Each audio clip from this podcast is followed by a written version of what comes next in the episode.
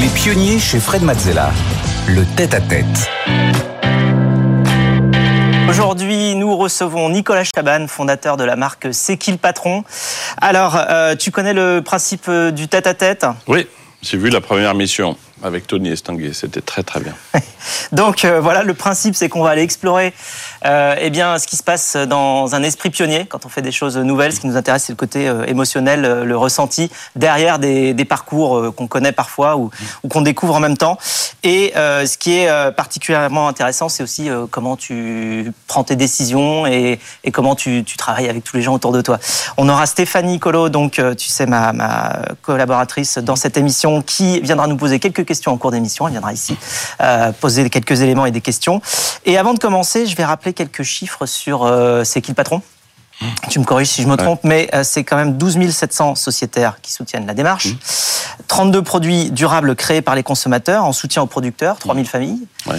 Euh, 15 millions de consommateurs qui achètent les produits. La brique de lait la plus vendue en France. Euh, et tout ça sans aucun agent commercial dans les magasins. Ouais. C'est un petit tour de magie. Et sans pub à la télé, il faudrait Et pas sans pub à la télé, en dire trop ici, mais Euh, donc, euh, si on reprend depuis le début, tu es né à Moulins Ouais.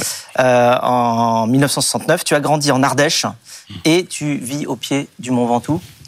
Euh, tu es passionné de littérature. Mm.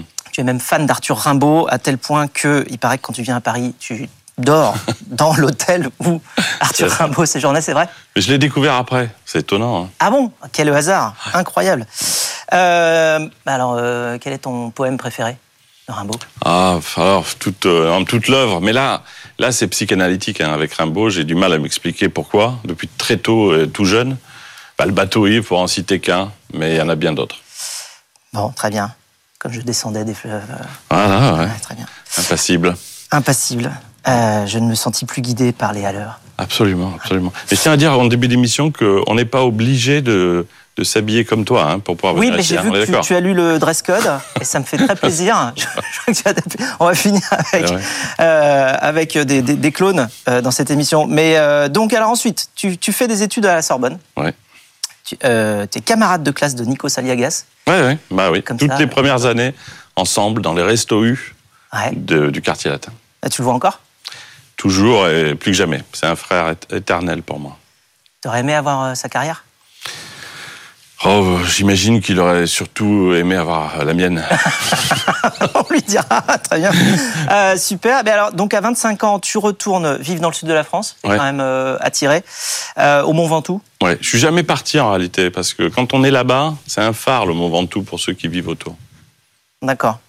Et euh, tu choisis euh, l'entrepreneuriat en te lançant euh, dans un, en lançant un réseau solidaire de, de stations de lavage auto. Mmh. Alors Ouais. c'est quoi un, un car wash solidaire? Je suis quand même curieux. À l'époque, il n'y avait pas sur les parkings de petits centres de lavage qui permettent de laver la voiture pendant le temps des courses. Et en réalité, à ce moment-là, on avait des copains qui étaient un peu en difficulté pour trouver du boulot. Et je me rappelle, ça a été un déclencheur. C'est toujours le même système. Essayer de faire des choses qui peuvent aider d'autres gens et pas seulement soi. Et euh, on a pu euh, donc créer un premier site. Ça s'appelait Wash and Wash. Il y en a eu plusieurs. Et, et ça a aidé des gens, notamment en réinsertion, à avoir un premier job au contact de tout le monde.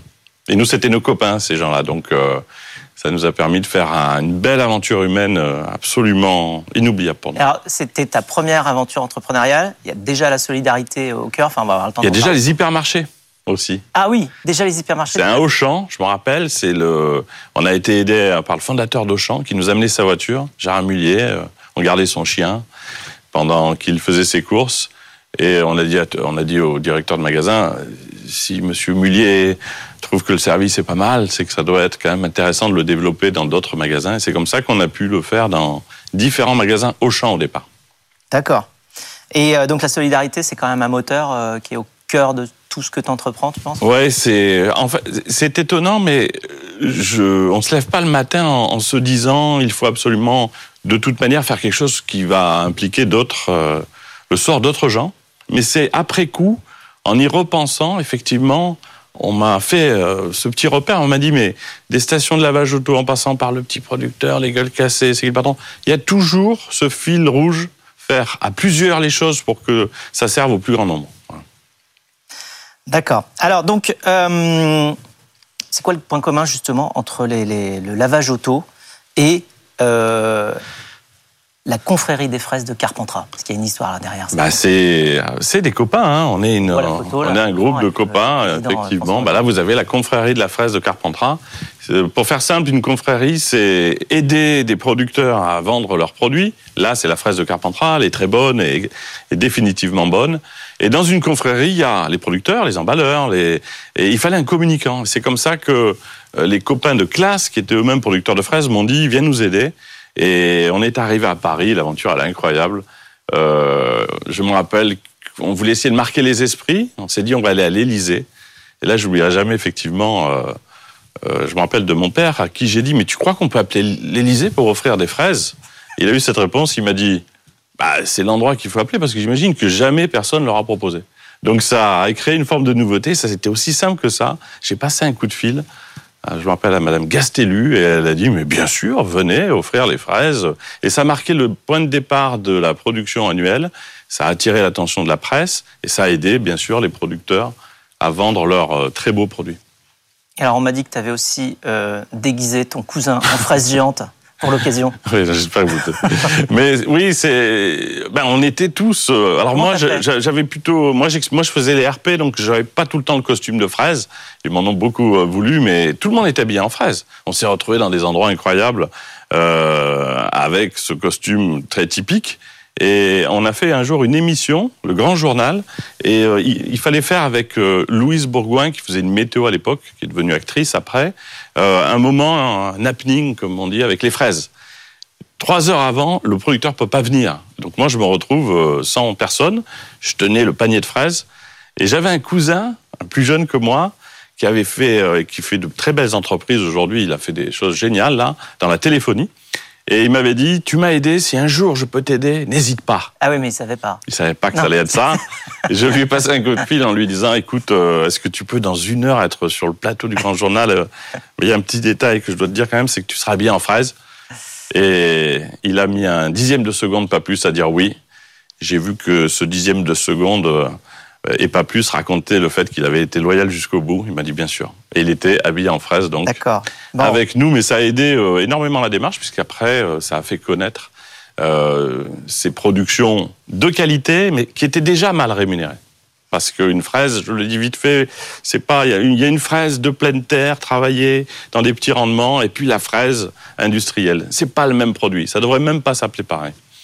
Bon, je retiens que euh, faut pas te devoir quelque chose parce qu'on peut se retrouver habillé en fraise géante sur un plateau télé juste après. Euh, et donc, euh, à partir de là, tu, tu poursuis ton aventure, euh, toujours dans le secteur agricole. Et en 2009, tu lances avec ta sœur la marque Le Petit Producteur. Ouais, c'est la suite de l'histoire. Hein. Pourtant, tu n'as jamais été producteur toi-même. Hum, non, mais j'étais tellement au milieu de ses copains, je trouvais tellement injuste le boulot qu'ils faisaient. Enfin, je les voyais travailler le week-end pour faire des sublimes produits qui étaient mal vendus. Le petit producteur, c'est simple, c'est comment on peut faire pour qu'un produit euh, soit inoubliable? Tu l'appelles du nom de, de la ferme euh, familiale, on retient pas le nom. Tu mets la photo, c'était ça l'idée, sur la barquette de fraises. Tu oublieras jamais le visage de celui qui a fait une très bonne fraise que tu as envie de retrouver. Donc là, on voit toutes les bouteilles euh, avec les, justement les petits producteurs sur chaque. Voilà, et là, c'était après les jus et les déclinaisons. Et c'était toujours vraiment le producteur qui le faisait. La fraise était celle de celui en photo. Après, il y a eu des déclinaisons où tu sais plus si c'est un, un acteur ou un producteur. Ça, c'est un peu moins bien. Stéphanie, Oui, après le, le petit producteur, vous créez le, le collectif euh, Les Gueules Cassées. On est en 2014. L'objectif, c'est de vendre euh, des fruits et légumes abîmés à un prix réduit, généralement 30% moins cher. Et très vite, les distributeurs référencent ces produits étiquetés Quoi ma gueule. Euh, le succès est énorme et traverse même l'Atlantique. On va voir le New York Times écrit un, un article sur vous et sur le collectif, article intitulé Sauver la planète, manger affreux. Ouais, c'était une, une incroyable surprise. Euh, c'est en France qu'est née cette idée euh, que des produits avec des petits défauts d'aspect ne devaient pas être jetés. Ils avaient le goût de leurs petits frères et, et grandes sœurs. Ils pouvaient être vendus moins cher. Et le New York Times, face au succès rencontré en France par la démarche, a fait cet article qui ensuite a fait connaître la démarche partout et ça nous a aussi euh, pas mal aidé. Ouais. bon, les, les, les gueules cassées à New York, on peut dire que ça a de la gueule. Tu y allais Alors, il y a un Américain, c'est le début de, de, de C'est qui le patron? Il y a un millionnaire américain qui vient en disant ça doit se généraliser dans le monde entier. Euh, et ce jour-là, les valeurs qu'avait ce monsieur n'étaient pas quand même les nôtres, puisqu'on était toujours à ce moment-là, et comme aujourd'hui, une coopérative de consommateurs. On voulait que ça aide les producteurs avant que ça aide de, des investisseurs. On ne s'est pas entendu, mais ce jour-là, dans cette pièce, il y avait Bertrand Swiderski de Carrefour, et c'est là qu'est né le début de C'est qui le patron, pour, pour info. Alors qu'est-ce qui les intéressait, tu crois, les Américains? C'était le côté euh, anti-gaspi ou le côté cuisine française avec des, légumes abîmés euh Ah, c'est dur d'être dans le cerveau euh, d'un Américain qui fait du business comme, ils le disent plus que nous. Non, je crois que lui avait repéré une équation, mais tant mieux. Ça, c'est pas grave si c'est une motivation pour des gens, tu le sais bien. Quelle que soit la motivation, si elle reste saine et qu'elle respecte tout le monde, elle est une bonne motivation. Il s'est dit, il y a des millions de tonnes, hein, en France, c'est 10 millions de tonnes jetées chaque année, de produits qui ne voient pas un estomac humain. Ils pourraient être vendus moins cher. C'est quand même intéressant parce qu'ils sont moins chers. Ça fait quel euh, Ça fait le, oui, tu as raison, ça fait le Stade de France rempli à rabord. C'est tellement plus parlant. On met un petit sac au milieu du Stade de France, on arrive aux toits chaque année. C'est Wembley qui avait fait cet exercice euh, en Angleterre, c'est à peu près le même ratio. Et il s'est dit, ben, je vais sauver ces produits euh, pour les, en les vendant moins cher. Je crois qu'il avait des motivations peut-être plus intimes et personnelles, mais hum, euh, derrière chaque idée saine et vertueuse, il y a aussi la possibilité de faire quand même quelque chose économiquement. Hein, c'est pas une idée qui, qui coupe euh, de la partie entre guillemets business. On le voit d'ailleurs avec C'est qui le patron. C'est le plus grand succès depuis 40 ans. Euh, ça n'a pas coûté euh, autant d'argent que des grandes marques avant elle, et pourtant c'est d'une rentabilité telle qu'on peut aider beaucoup de gens. Donc il y a un rapport euh, sain entre euh, les, valeurs et, l'économique. Alors, je pense qu'on va voir un, des légumes euh, abîmés pour voir bien à quoi ça ressemble. Ils sont très bons, mais, mais du coup, ils sont un petit peu, ils ont des défauts, mais ils sont d'autant plus attachants. Ouais, voilà. Euh, ouais. voilà, donc là, Vous allez, je sais pas si on va la voir, mais vous avez une fraise. Et bon, ça, une. Non, puis ça nous rappelle finalement. Ah bah voilà, vous avez quand même ce, cette maman et ce, cet enfant. Je sais pas, on peut voir ce qu'on veut, mais Ouais. qui montre bien qu'on peut avoir des petits défauts, on en a tous, mais avoir des valeurs qui qui doivent être euh, finalement vues et achetées. euh, c'est- C'est ce qu'on a essayé de, de lancer. Et depuis, il y a beaucoup d'initiatives anti-gaspi euh, qui sont partout dans le monde. Faut, se rendre compte de l'espoir que ça donne. En 2013, il n'y a pas d'initiative anti-gaspi. L'ONU, par le New York Times, repère l'histoire, nous invite à la présenter. Ils font une veille et il y a très très peu d'initiatives. Depuis, il y en a énormément. Donc, je veux dire, entre une, fatalité de réalité qui n'est pas celle qu'on aimerait et ce qui peut se passer dix ans après, il y a toute la zone d'espoir. Alors, tu as dit, je cite, j'ai un problème avec le fric. Parce que tu as toujours. oui, c'est vrai. Non, on, m'a dit euh, ça. Et c'est vrai que j'ai une culpabilité euh, euh, sans doute trop grande dans l'idée que il faut pas gagner d'argent. Il faut le partager. Il faut absolument qu'il profite à tous.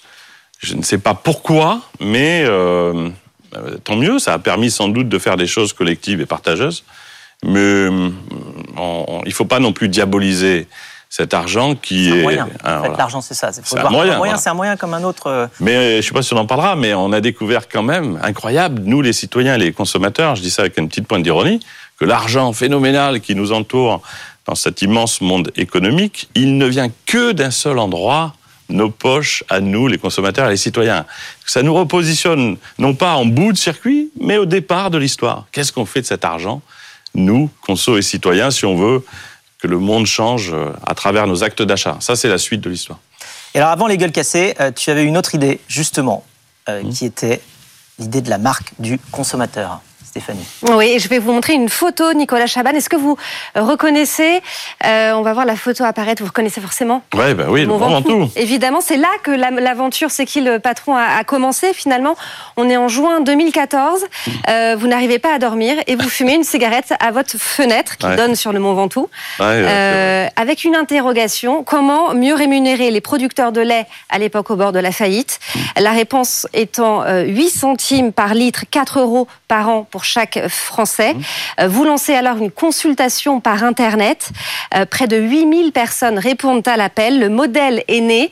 Euh, c'est le client qui va décider de la rémunération de l'agriculteur. Mmh. Et comme vous le disiez à l'instant, le consommateur devient acteur désormais. Absolument. Et ça, c'est- vous le résumez très bien. C'est très émotionnel ce qu'on a fait à l'époque. On n'avait ni business plan, ni stratégie, ni banque, ni actionnaire. Il n'y en a toujours pas. On est une COP, on est une famille comme ça de gens essaie- qui essaient de bien faire les choses. Et on a gardé cette impulsion de départ, aider des producteurs. On les avait rencontrés, c'était dramatique. Euh, ils ne vivaient pas, ils travaillaient 7 jours sur 7. Ils gagnaient 300 euros euh, dans les meilleurs cas c'est pas possible qu'avec notre argent, pas facile à gagner, euh, on alimente un système qui à l'autre bout rend malheureux des producteurs qui sont tellement méritants et qui méritent de gagner leur vie. C'est comme ça qu'est née la brique de lait ce soir-là. Et je me rappelle m'être dit mais c'est pas possible que tu sois le seul éventuellement à, capable de mettre les 4 euros annuels, comme l'a dit euh, euh, tout à fait euh, Madame, c'est 8 centimes fois 50 litres pour avoir un repère. C'est la vraie question, c'est combien il faut rajouter sur un litre de lait pour que le producteur à l'autre bout gagne sa vie 8 centimes fois 50 litres, 4 euros par an. Donc jamais on nous avait mis en face de cette équation. Et là, c'est plus pareil. Moi, je les mets les 4 euros. Et on a été si nombreux à les mettre que c'est devenu la brique de lait la plus vendue de France en étant solidaire. Donc c'est un autre chemin qui passe par notre bienveillance collective, aussi notre bon sens collectif. Mais on a été tellement heureux euh, de voir l'histoire nous dépasser. Elle est partie au-delà de nos propres, euh, notre propre énergie. Et ouais, c'est beaucoup d'espoir pour les producteurs. Et euh, c'est toujours aujourd'hui un gros enjeu pour eux et pour nous. Il faut juste se rappeler qu'ils nous nourrissent. Ils sont autour de chez nous. S'ils arrêtent de faire ce métier parce qu'ils gagnent pas leur vie, ça sera plus dur de se nourrir dans les Alors, années. on va voir des, des produits, justement, euh, C'est qui le patron euh, à l'écran. Et le, le modèle exactement de C'est qui le patron, comment ça marche? Alors, tu vois, quand tu me poses cette question, j'ai du mal à le décrire parce qu'on n'a jamais posé un modèle. Tu veux dire le principe de rémunération entre les différents acteurs? Oui. Ben, euh, alors, le modèle, c'est nous, consommateurs, on fait naître un produit, vous le voyez, mais à travers un questionnaire. On répond à des questions très simples. Euh, le lait était à 69 centimes sur le questionnaire au départ. On, a répondu à six questions. Je vais les faire vite. Combien on donne à l'éleveur, nous les consommateurs? Rien. On paye au cours mondial, il vit pas. On rajoute les fameux 8 centimes. Ça passe de 69 à 77. Ah, le prix s'indexe. Mais là, on sait qu'il gagne sa vie. Est-ce qu'on enlève les OGM de l'alimentation animale? 5 centimes. 69, 74. Mais oui. Si on, si on prend 1 à 3 mois de pâturage pour les vaches, elles sont plus heureuses, 2 centimes. 3 à 6 mois, 4 centimes. Pour la première fois, on avait la possibilité de créer un prix en ayant écrit le cahier des charges. Donc on avait beaucoup moins besoin de publicité. Le producteur était absolument sécurisé. Et vous avez sur tous les produits, la grande nouveauté qu'à mon avis l'histoire a apporté, c'est ce prix. Et quand ce prix est sur un produit, le distributeur ne peut plus euh, naturellement baisser pour essayer d'être moins cher que son copain. Parce que c'est pas qu'on veut pas que les produits soient moins chers. Ce qu'on veut pas, c'est que en baissant mécaniquement par le bas le prix, à un moment donné, on aille attaquer la surface molle qu'est le producteur en disant toi, tu te défends moins que les autres, donc c'est toi qui gagneras moins. Nous, les consommateurs, on a envie d'abord que le producteur gagne sa vie. Alors ensuite, euh, la pandémie, le Covid chez euh, C'est qui le patron? Ça a donné quoi? Alors ça a donné une étonnante chose qui pour nous euh, a fait que dans une réunion, euh, beaucoup de gens avaient les larmes aux yeux, même euh, étaient encore plus émus que ça. Je vais te raconter, euh, le Covid arrive, les ventes qui étaient déjà très fortes s'envolent. Le lait, les pâtes, le beurre, tout le monde achète au moment du Covid. Et là, on, vient nous voir en disant, le mois dernier, on a 300 000 euros d'argent en plus. Alors nous, c'est une commission, hein, puisque c'est 5% sur les ventes. Donc c'est énorme, 300 000 euros en un mois. En plus de tout ce qui était gagné avant. Là, on s'est regardé en trois secondes et on s'est dit, avec les producteurs, les sociétaires, on peut pas garder cet argent. C'est l'argent de, de- de pauvres gens qui ferment leur boutique et leur commerce. Il faut qu'on le rende. Et c'est comme ça qu'est né le fonds de solidarité des consos et des citoyens. Euh, C'était l'idée de, de redistribuer tout ce qui était gagné. C'est ce qu'on a fait puisqu'on a redistribué. Ben, on a, redis- on a, on a Redistribué. redistribué 1 million 300 000 euros. Ouais. Et c'est le cas depuis le début. Il n'y a jamais. de personnes? Alors, il y a eu énormément de gens euh, qui ont eu des aides euh, ponctuelles, des aides plus durables. Euh, vous avez sur le site internet, ça, on y tient. Vous pouvez aller voir, vous qui achetez des produits, c'est qui le patron. Et à mon avis, c'est l'avenir aussi euh, qui passera par là. Où va l'argent? Exactement, vous avez 150 millions côté producteur, une aide pour euh, les abeilles et leur santé, parce qu'il faut qu'à un moment donné, on s'occupe aussi euh, de, ces, voilà, de la vie naturelle. Euh, les producteurs à la retraite en difficulté, pas ceux de ces qu'ils patrons, aidés aussi via un partenariat avec Solidarité Paysan. Faisons simple, on a 20 000 euros en début d'année dans nos poches. C'est un trésor absolu. Aujourd'hui, c'est finalement un peu perdu dans nos achats dispersés. Si on les rassemble, comme on l'a fait sur le lait, on fait monter un lait, je fais vite, qui devient le numéro un, il est solidaire. Toutes les autres laiteries des distributeurs disent, c'est le numéro un, ça, il a des valeurs? Ok, je mets donc des produits qui ont des valeurs. Et voilà comment le monde bouge à partir d'un euro le prix de la brique de lait. Alors le monde bouge et l'exécutif aussi, euh, Stéphanie. Effectivement, en 2017, l'exécutif lance euh, les États généraux de l'alimentation et en plein débat à l'Assemblée nationale, euh, le modèle de C'est qui le patron est vanté par Emmanuel Macron lui-même. On est le 11 octobre 2017 à Rungis. Le président prononce un discours sur la situation des producteurs de lait. On l'écoute et on revient. Ce couple a réussi à rentrer dans une démarche C'est qui le patron et a signé un accord tripartite producteur, transformateur, distributeur. Cette démarche ne doit rien à l'État, c'est une de ces démarches locales qui est faite avec des acteurs qui sont ce que vous représentez. Et ils ont réussi en quelques mois à totalement changer, à la fois de perspective, mais de vie au quotidien. Tout ça pour vous dire que la solution, elle n'est pas que dans une loi, que dans une disposition euh, émanant euh, d'en haut, elle est aussi dans l'initiative qui sera prise partout sur le terrain et par tous les acteurs. Et à l'issue des États généraux, la loi Egalim, euh, euh, directement inspirée hein, donc du modèle de C'est qui le patron, est votée, actant euh, notamment la juste rémunération des producteurs. Ah, ça, c'est incroyable. Mais le, le revoir, c'est pas incroyable qu'un président en parle. Ce qui est encore plus incroyable, c'est que cinq ans après, il y a peu de choses qui s'est passé du côté de la politique. Euh, ça, c'est étonnant pour nous, citoyens. Tout le monde avait sans doute de la volonté euh, de le faire. Le président prend la parole, dit ça marche, c'est porté par des citoyens, ça ne coûte rien à l'État, il faut le généraliser. Ça s'est généralisé par la force qu'on a mis nous, citoyens, individuellement à le faire, mais, je vais le dire comme ça, l'État, le gouvernement n'a pas réussi à trouver les outils politiques pour pouvoir le faire. C'est peut-être aussi quelque chose qu'il faut faire évoluer. Alors, la toute petite question de la fin, c'est qui ton patron? C'est absolument euh, l'intelligence collective, bien plus que l'intelligence individuelle. Désolé de te rappeler ce qui est dans la vie euh, naturelle. Une preuve de tout ça, la murmuration. Les immenses vols des tourneaux tournoyant dans des figures parfaites. Les scientifiques ont montré qu'il n'y avait pas un leader. Il n'y a pas un oiseau qui dit au groupe comment faire ces, euh, ces volutes fabuleuses. C'est l'intelligence collective qui s'empare du groupe et qui lui fait faire ce qu'aucun individu n'aurait pu faire faire à ce groupe. C'est sans doute un belle image. Merci beaucoup, Nicolas. C'était un, excellent euh, entretien plein d'émotions. Euh, on se retrouve, nous, euh, tout de suite après pour la deuxième partie des pionniers.